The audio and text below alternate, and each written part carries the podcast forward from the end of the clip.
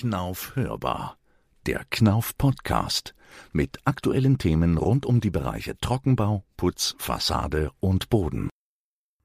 Herzlich willkommen zur Hörbar, dem Podcast der Knauf Gips KG. Mein Name ist Bernd Litschewski und ich freue mich, dass Sie uns eingeschaltet haben. Heute ist mal wieder Andres Seifert bei mir zu Gast. Als Leiter der Anwendungstechnik Boden ist er der Spezialist im Hause Knauf für Estriche und alles, was dazugehört. So wie zum Beispiel Schüttungen und Bodenausgleichsmassen. Wie ich Schüttungen richtig einsetze und warum es hier so viele unterschiedliche Produkte gibt, erklären wir in der heutigen Folge. Hallo Andres. Ja, hallo Bernd. Schön, dass du heute mal wieder bei mir bist zum Thema Boden. Ja, heute wollte ich dir mal ein paar Fragen stellen zum Thema Bodenausgleich, Schüttungen, äh, wozu braucht man denn überhaupt bodenausgleichende Schüttung? Kann man da nicht einfach so den Estrich drauf gießen? Ja, das kommt immer darauf an, äh, wie der Untergrund beschaffen ist. Äh, es gibt ja unterschiedliche Untergründe. Einmal ein Unterschied, ob du jetzt in der äh, Modernisierung bist, in der Renovierung oder in einem Neubau bist. Und ähm, äh, wenn du jetzt zum Beispiel eine Neubaudecke siehst oder eine Bodenplatte siehst, dann wird die natürlich versucht, dann möglichst gerade zu betonieren. Mhm. Äh, aber so hundertprozentig sauber kriegt man das nicht, weil auch so ein Beton bei der Verarbeitung doch recht zäh ist. Das ist ja eine Sache. Ja, hm? und im Neubau sieht man immer mehr auch irgendwelche Leitungen, die auf dem Boden langgehen. Also das jetzt nicht in die Fußbodenheizung, die ist ja dann im Estrich drin, aber dann unten drunter. Oder? Genau, ja, ja. Es, es kommen immer mehr Installationen, weil ja die Installationsdichte einfach durch die Haustechnik mehr wächst. Und äh, zweitens auch die Installation, die bringt man halt nicht mehr in den Wänden oder zumindest nicht mehr in den Außenwänden wie ganz früher unter. Das ist schon rein aus der ja, ja, Energieeinsparverordnung ist das ja schon nicht mehr möglich, mhm. denn die Wände, die sollen ja äh, zur Dämmung auch äh, zur Verfügung stehen, nicht durch solche Schlitze dann geschwächt werden. Ja, und dann macht man oder verlegt man halt gerne die Installation auf dem Rohboden und dann kann ich hier schon gar nicht mehr einfach nur einen Boden oben drauflegen, weil überall habe ich irgendwo Rohrleitungen, Kabel liegen oder Kanäle äh, liegen, die sich vielleicht sogar kreuzen. Und dann muss ich hier erstmal wieder eine Ebene schaffen, damit ich dort die eigentliche Fußbodenkonstruktion aufbringen kann. Jetzt sieht man ja häufig, dass das mit einer ja, EPS-Styroporplatte auch ausgeglichen wird. Da sind ja aber dann auch Grenzen gesetzt, wenn jetzt Leitungen über Kreuz gehen oder hin und her gehen. Was ist da der Vorteil von der Schüttung? Ja, man muss jetzt auch wieder äh, schauen. Einerseits gibt es ja Unebenheiten der Decken, insbesondere im Altbau. Da muss man allein schon mal die Unebenheiten ausgleichen oder eine Schieflage der Decke. Ja, das Haus hat sich vielleicht ein bisschen gesetzt. Äh, dann kann man hier eben entsprechend mit einem Ausgleich äh, arbeiten und hier wieder eine horizontale Fläche bilden, damit der Bodenaufbau hier fachgerecht ausgeführt werden kann. Ja, und dann die Installation. Wenn ich da eine Leitung habe, ja, ein, ein Rohr oder ein Leerrohr für äh, Elektroleitungen, dann sollte das hier auch kein Problem sein, mit einer Dämmschicht auszugleichen. Also dann wird man rechts und links an diesem Rohr äh, entsprechend die Dämmschicht, eine Wärmedämmschicht äh, ranlegen und dann hat man halt wieder eine Ebene, äh, worauf ich dann weiter aufbauen kann. Aber durch die Installationsdichte, die immer größer wird, ähm, da ist es dann irgendwann nicht mehr möglich. Da äh, muss man dann schnitzen, ja, da muss man lauter kleine äh, Stückchen aus dem Styropor oder aus der Dämmschicht dann herausschnitzen und das dann reinbasteln. Das und das, ja. das ist erstens aufwendig und zweitens ist das dann auch nicht mehr so stabil. Mhm. Und da lohnt es sich jetzt wirklich, äh, irgendwann mal hier einen entsprechenden äh, Ausgleich einzubauen, der eben aus verschiedenen Materialien bestehen kann. Ja, wenn du hast Altbau angesprochen, wenn ich jetzt überlege, mein Häuschen ist auch schon ein paar hundert Jahre alt und hat sich dementsprechend gesetzt. Ich hätte immer mal gerne einen ebenen Boden drin. Wenn ich jetzt sage, na ja, das eine Zimmer, das ist auf der einen Seite, ich sage jetzt mal, läuft das bis rüber so vier Zentimeter uneben, äh, beziehungsweise in die Schräge mit rein. Warum kann ich das nicht einfach mit einem Estrich ausgleichen? Ja, äh, das ist irgendwo schon richtig klar. Der Estrich, den kann ich auch in unterschiedlichen Dicken ausführen. Äh, ich halte bloß dann wirklich, äh, baue mir einfach nur noch weitere Probleme ein. Äh, wenn ich hier äh, dadurch dann unterschiedliche Estrichdicken erreiche, habe ich auf der einen Seite das Problem der Trocknung. Ja, da, wo er dünn ist, trocknet der Estrich recht schnell. Wo er dick ist, äh, trocknet er eher sehr langsam, äh, was dann auch irgendwann die Bauzeiten äh, verlängert, die man natürlich möglichst kurz halten möchte. Wenn ich natürlich auf der einen Seite dann die Estrichdicke dann auch zu dünn ausführe, kann es natürlich auch zu dem Bruch kommen. Wenn ich zum Beispiel einen Heizestrich habe mit sehr großen Unterschieden in der Estrichdicke, dann äh, klar, mit der Trocknung macht das erstmal die Pro Probleme, wie ich das vorhin schon gesagt habe. Dann kann es auch durch die unterschiedliche Trocknung im Aufheizprozess, im Trocknungsprozess sogar zur Rissbildung führen. Ja, und dann später in der Nutzung äh, ist halt auch so, da wo der Estrich dicker ist, da wird die Fußbodenheizung eben erst später warm, als dort, wo der Estrich dünner ist. Und das will der Nutzer natürlich auch nicht haben. Also vorher ausgleichen und eine ebene Fläche schaffen und dann kann ich da mein Estrich oder dementsprechend den Aufbau machen. Jetzt ist manchmal so die Diskussion, wenn ich dort so eine Schüttung reinmache aus, ja, Pellite ist ein so ein Stoff oder Pellit äh, und stelle da zum Beispiel eine Waschmaschine drauf, dann rüttelt sich das doch zusammen, wenn die Waschmaschine im Schleudergang ist und ähm, setzt sich nochmal. Da habe ich jetzt was gelesen, es gibt gebundene und ungebundene Schüttungen. Was ist denn da der Unterschied und hat das was mit der Waschmaschine zu tun? Ja, schon, hat auch was mit der Waschmaschine äh, zu tun. Also ähm, eine ungebundene Schüttung, verstehen wir an sich eine Schüttung, äh, wo die einzelnen Körner der Schüttung nebeneinander liegen, äh, dann äh, die die Festigkeit eigentlich nur dadurch bildet, dass die, dass die Reibung zwischen den Körnern recht hoch ist. Und ähm, wenn ich aber versuche, so eine Schüttung wieder mal herauszuholen, sagen wir mal, ich greife mit den Händen rein, dann habe ich einfach nur einzelne Körner in der Hand. Also ich erreiche nicht, dass da jetzt ein zusammenhängendes Stück entsteht. Und wenn ich so eine Schüttung habe und ich habe tatsächlich so eine Belastung mit hoher Dynamik, Dynamik dabei, wie zum Beispiel eine alte Waschmaschine, ja, die, die jetzt die äh, eine größere Unwucht hat, dann kann das unter Umständen tatsächlich bewirken, ähm, dass die, die Schüttung dann äh, eben etwas äh, sich verschiebt im Untergrund, insbesondere wenn ich da einen recht dünnen Estrich habe. Und das sollte man natürlich vermeiden. Deswegen empfehlen wir dann, wenn solche dynamischen Beanspruchungen da sind, eine gebundene Schüttung zu nehmen. Ja, und dann ist natürlich die Frage, was versteht man unter einer äh, gebundenen Schüttung? Ich denke, das ist ja deine nächste Frage. Ähm, äh, das ist die, wo die sich die Körner äh, miteinander verbinden. Und die Verbindung kann halt durch unterschiedliche Dinge entstehen. Entweder dadurch, dass man äh, die Schüttung verdichtet und sich dadurch die Körner verkrallen, oder dass die Körner sogar ein, äh, eine gewisse Verklebung einnehmen, dadurch, dass die eben mit einem gewissen klebbaren äh, Material ummantelt ist, zum Beispiel wie Tumen oder aber, dass es sich gar nicht mehr so richtig um eine Schüttung handelt, sondern schon eher mehr um einen Mörtel, äh, wo ich dann praktisch richtig Bindemittel dabei habe, wo das Bindemittel aus Kunstharz, aus Zement oder anderen Dingen bestehen kann. Kommen wir nochmal zu der Schüttung zurück. Du hast gesagt, dass dich das Ganze verdichtet wird und miteinander verkrallt. Ähm, nimmt das dann an Volumen ab, wenn ich das verdichte? Das heißt, muss ich eigentlich mehr Dicke einbauen, als ich hinterher haben will? Oder ähm, muss ich da nichts berücksichtigen? Ja, also das hängt jetzt auch wiederum von der Schüttung ab. Es gibt eine Schüttung, zum Beispiel die Trockenschüttung PA, die wir haben. Äh, das ist eher eine lose Schüttung. Äh, da sagen wir auch, man sollte das auch so ein bisschen äh, verdichten, aber da geht es eigentlich mehr darum, die Körner nur in eine besondere Lage zu bringen, dass sie eben hohlraumfrei ist. Das ist keine echte Verdichtung, wo das Material jetzt wirklich an Volumen abnimmt. Aber wir haben auch andere Schüttungen. Das ist ähm, auch auf Perlitbasis. Das ist zum Beispiel Staubex, äh, Staubex Plus, Estropal, äh, Bitopal und so weiter. Diese Schüttungen, die lassen sich tatsächlich verdichten. Die müssen verdichtet werden, damit sie eben eine gewisse Festigkeit erreichen. Und äh, da wird man so vorgehen, zum Beispiel, wenn ich das Material Staubex nehme, ähm, das muss ich um 20 Prozent äh, überhöht einbauen. Also wenn ich jetzt zum Beispiel einen Ausgleich habe, der soll jetzt sechs Zentimeter dick sein, dann muss ich hier 7,2 Zentimeter Schüttung einbauen und wird dann entsprechend verdichtet, damit ich dann anschließend einen sechs Zentimeter hohen Ausgleich erhalte. Wie verdichte ich so eine Schüttung mit großen Füßen ordentlich fest drüber laufen oder? War im Prinzip schon, ja.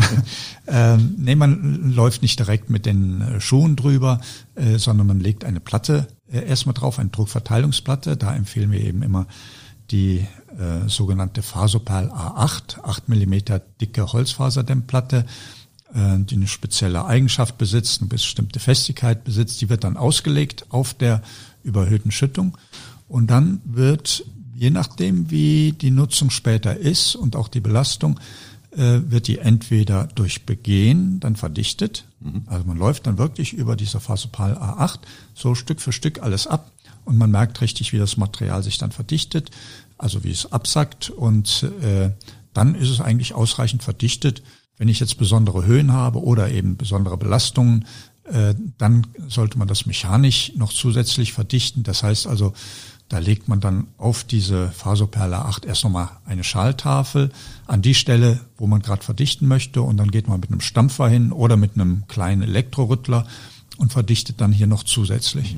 Also quasi vorher die Waschmaschine drüber gezogen, damit dann hinterher keine fertig, äh, kein Setzen mehr stattfindet. Ja, ganz genau, ja. Mhm. Richtig. Und wenn die Fasoperle 8 drauf liegt, dann kann ich auch im Prinzip, bis ich mein Estrich gegossen habe, da auch mal drüber laufen, ohne dass was passiert. Richtig. Auf die äh, Schüttung ohne Abdeckung, da kann ich natürlich nicht äh, so ohne weiteres drüber laufen. Also bei dieser Art der Schüttungen, äh, sondern da brauche ich eben die Fasoperle 8. Aber dann kann ich eben hier auf der Fasoperle A8 weiterlaufen, um halt den weiteren Fußbodenaufbau zu erstellen. Ja.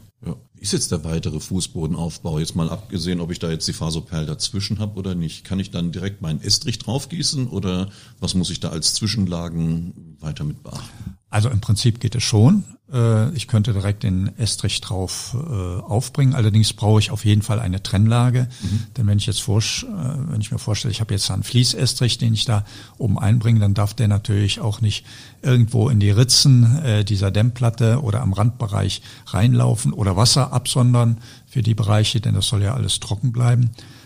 Und ansonsten wird dann eben entsprechend die Dämmschicht oben drauf verlegt oder die Fußbodenheizung drauf verlegt und dann folgt eigentlich der übrige Estrichaufbau, wie er auch üblich ist, wenn genau, ich keine mit Randdämmstreifen und allem, was dazu gehört. Genau, mhm. Randdämmstreifen und ja, Abdeckung und so weiter, ja. ja. Wenn ich jetzt, ich sag mal, einen Neubau habe und vom Platz her nicht ganz so große Höhe, ich möchte möglichst geringe äh, Rohrüberdeckungen mit haben, da arbeite ich ja heute aber weniger mit einer Schüttung, sondern eher mit einer Ausgleichsmasse, oder? Ja, also mit Rohrleitung meinst du jetzt ja die Installationsleitungen, die, auf, die auf der Rohdecke genau. eben liegen. Und äh, ja, angenommen, so, ein, so eine Leitung ist halt im Durchmesser drei Zentimeter äh, äh, hoch, ja. Und äh, da muss ich halt bis zu drei Zentimeter mindestens ausgleichen, damit ich eine ebene Fläche herstellen kann. Aber solche Schüttungen, die ich verdichte, die brauchen immer noch mal zusätzlich eine Überdeckung. Mhm. Also da kann ich nicht bündig arbeiten, sondern da brauche ich noch mal mindestens 10 Millimeter Überdeckung. Wenn es aber hart auf hart kommt mit der Aufbauhöhe, ähm, dann äh, kann ich auch an die äh, Rohrleitung so rangehen, äh, dass ich äh, bündig arbeite, aber dann brauche ich ein Material, was eben ähm, druckstabiler ist. Äh, das, äh, ja, da sprechen wir dann eher von Ausgleich Mörtel, mhm. die man einsetzen kann. Und äh, da gibt es dann eben auch unterschiedliche Produkte, wie ich schon vorher mal gesagt hatte, mit unterschiedlichen Bindemitteln auch, äh, Kunstharz, Zement äh, oder was man eben auf dem Markt auch findet, ja. Nehmen wir mal als Beispiel den S400. Der hat ja Zementbasis und ist so, so ein Standardmaterial, denke ich, für den Neubau, um auszugleichen. Das ist an sich ein Standardmaterial, das ist richtig. Das ist ein Zementmörtel und hat als Zuschlag äh, Styroporkörnchen. Mhm. Sieht aus wie ein normaler Zementmörtel, ja, ist aber viel, viel leichter. Deswegen bringt es auch kein, kaum noch Gewicht rein in das Bauwerk und lässt sich auch leichter verarbeiten, hat aber trotzdem eine gute Druckfestigkeit und was eben auch ganz wichtig ist, ähm, dadurch, dass ein Zementmörtel ist, das heißt Zement braucht Wasser zum Abbinden, habe ich bei dem Material auch den Vorteil, dass das Wasser sehr schnell verbraucht ist. Das heißt, ich brauche praktisch keine Trocknungszeiten einzuhalten. Das der Zement, der frisst praktisch das Anmachwasser selber auf und dann habe ich den Ausgleich schon am nächsten Tag trocken und ich kann dann weiterarbeiten. Ich komme nochmal zurück zum Altbau. Wenn wir jetzt so, ich sag mal, Dachgeschossausbau haben, gerade bei meinem Nachbarn sehe ich es, da wird die alte Scheune umgebaut und die alten Holzbalken werden mit genutzt, aber alles natürlich schön schief und schräg. Und der hat jetzt viel auszugleichen und nicht unbedingt ja so eine hohe Auflastmöglichkeit. Gibt es da Schüttungen, die da auch die Last anders übertragen, die da auch trotzdem gebunden sind und eine, eine schnelle Trockenzeit bringen?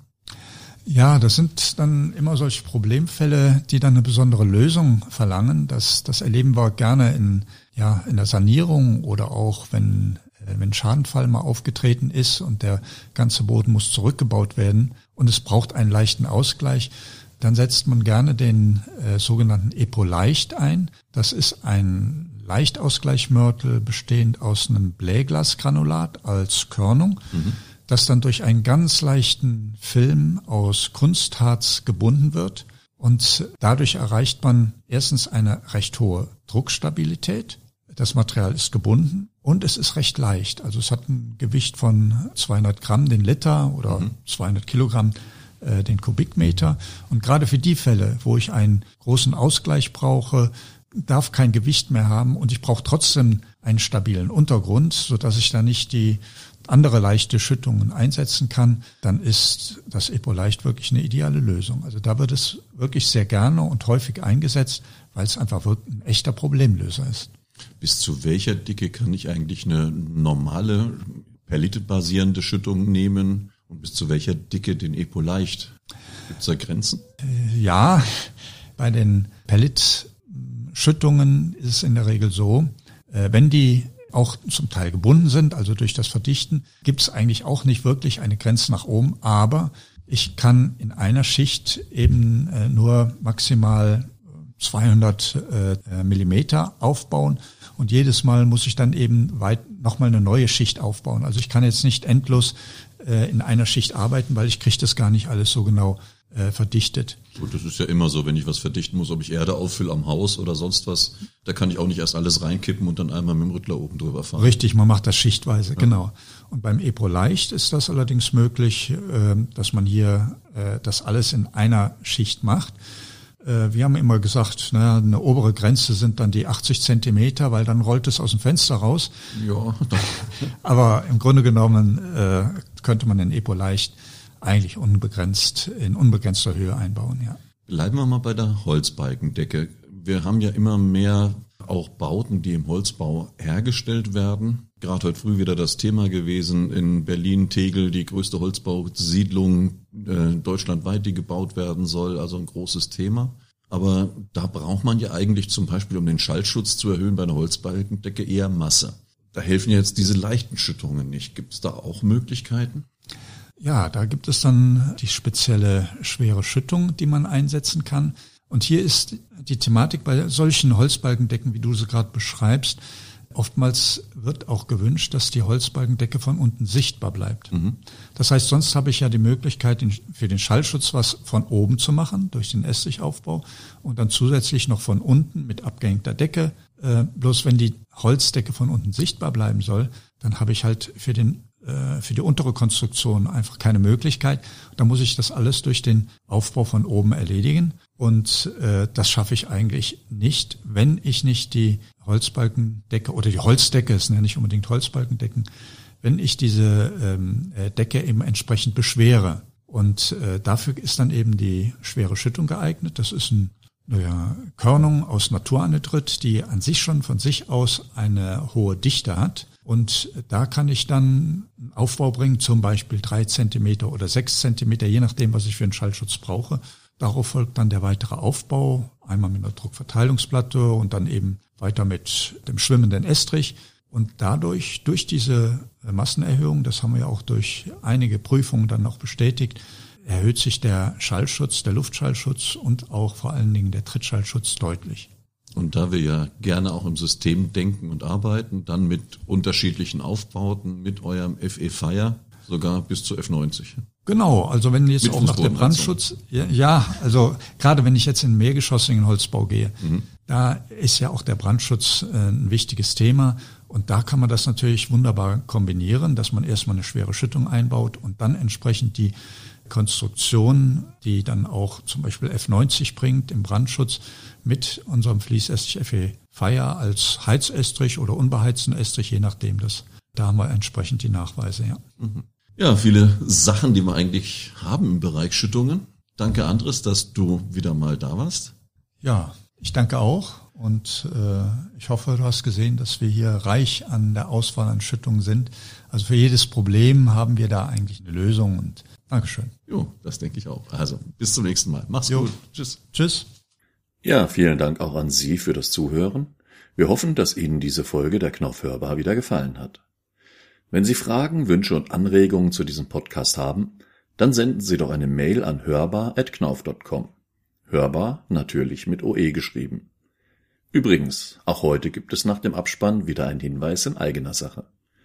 Ich freue mich, Sie beim nächsten Podcast der Knauf Hörbar wieder begrüßen zu dürfen und verabschiede mich bis zum nächsten Mal.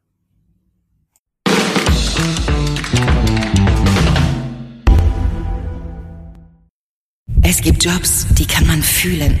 Es gibt Jobs, die kann man hören. Und es gibt Jobs, die begeistern. Wir, die Knauf Gips KG, sind eine international tätige Unternehmensgruppe der Baustoffindustrie in Familienbesitz und suchen Betriebselektriker, männlich, weiblich, divers, für unser Gipsplattenwerk in Deislingen laufen. Dein Job? Instandhaltung und Wartung der Anlagen sowie Betriebseinrichtungen. Bewirb dich jetzt knauf-jobs und karriere.de